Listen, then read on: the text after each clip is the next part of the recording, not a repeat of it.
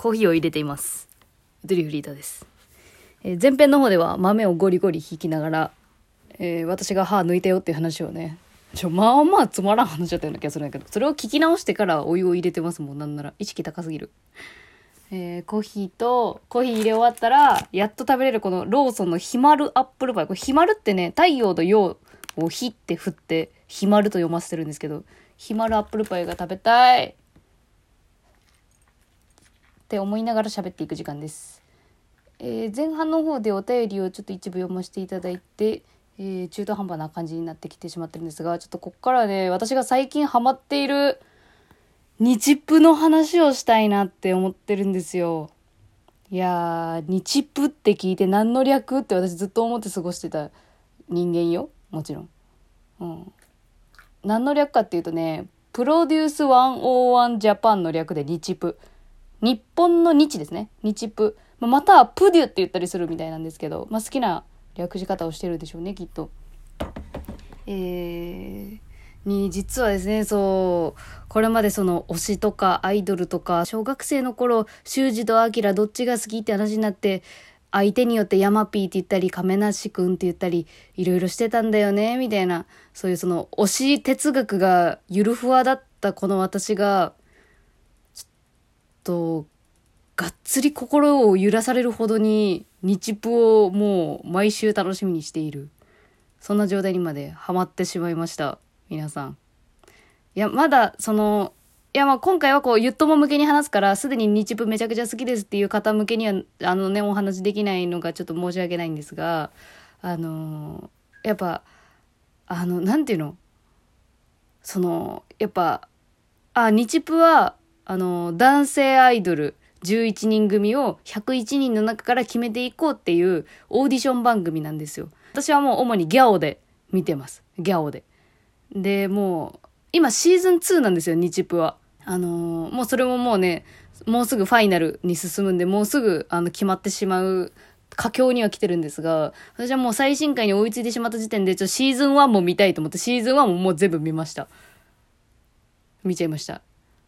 で、まあ、シーズン1で、えー選ばれた11人が JO1 っていう、あの、グループで今活動してるんですよね。で、私 JO1 っていうのは、ファーストテイクで名前出てきたからなんとなく知ってたんだけど、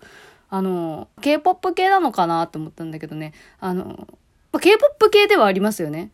あの、日プ自体が、あ、ちょっと待って。お湯入れすぎた。あ、お湯入れすぎた。ちょっと待って。ちょっと、ちょっと、一時停止。あー、美味しい。いや、ちょっとね、私あの、コップと、あのー三角巣みたいなやつ、あの、コーヒー豆を入れるフィルターがあるんですけど、それ、それとコップをね、あの、直で私は繋げてしまっていて、これかなり横着して作ってます。コーヒー好きからしたらすごいあの、ブチ切れられるような案件なんですけど、私コップとその、ね、三角巣を合体させながらやってしまったんで、その、どんくらいお湯が溜まってるか見ずに、いや、喋りながらやってたせいですね。ちょっとこうしちゃって、今、あの、マグカップになみなみコーヒーが、の、なってる状態です。いや、できました、でもお湯。お湯じゃねえ、コーヒー。あ、美味しい。スタバのね、ハウスブレンドっていう豆ですね。ヒカキンが紹介してたんで買ってるっていうだけで。まだね、豆のこだわり。いや、ちょっと次は違う豆買ってみたいなと思ってんだけど。なんかおすすめの豆あったら教えてください。私、酸味のあるやつはちょっと苦手。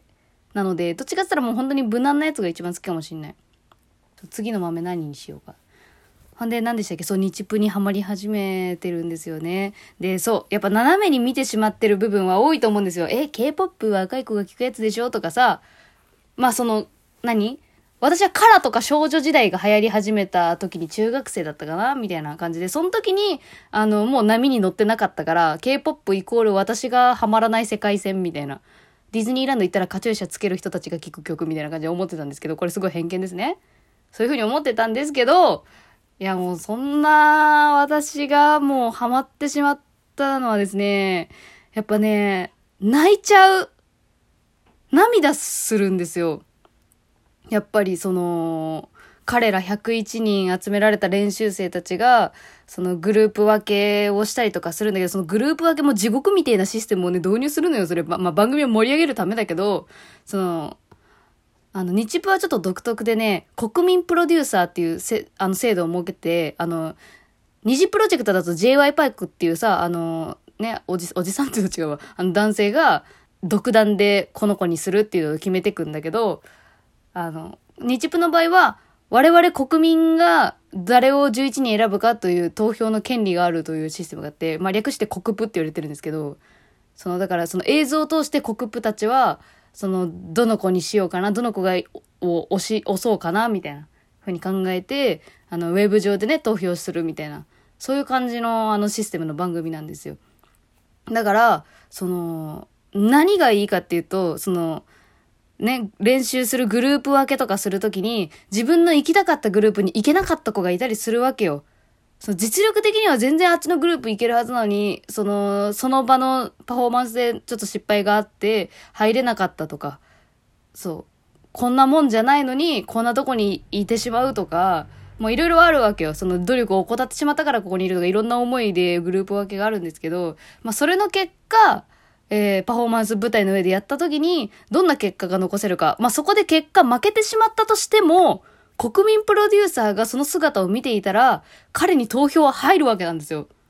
というところが私はすごくいいなと思っていて、だからその、その、日プの中に入り込んでいる練習生としては、あの、一番いいグループで、自分のやりたい曲でいいパフォーマンスを見せれるのが一番いいと思ってその選択を一生懸命選ぶんだけど、結果そうならなかったとしても、最終的な目標、11人の中に入るという目標が達成できる可能性があるっていうこと。これまさに人生。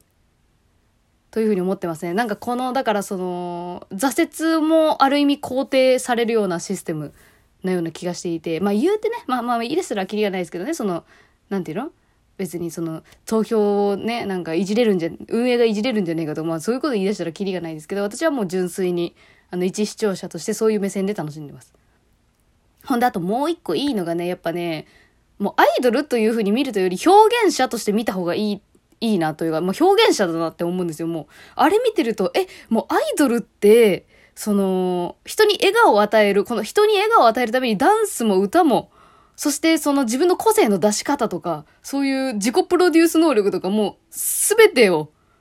あれよ、五角形。人間の五角形、個性の五角形をもう、ぐんぐん上げていこう。これをうまく、いかにうまく見せるか。あ、五角形のバランスが悪くてもいいんですよ。それを最大限どう見せるかみたいな、そういうことを考えてるんだなっていうふうにちょっと思いながら見てたりとかしてね、そう、一表現者として、見る、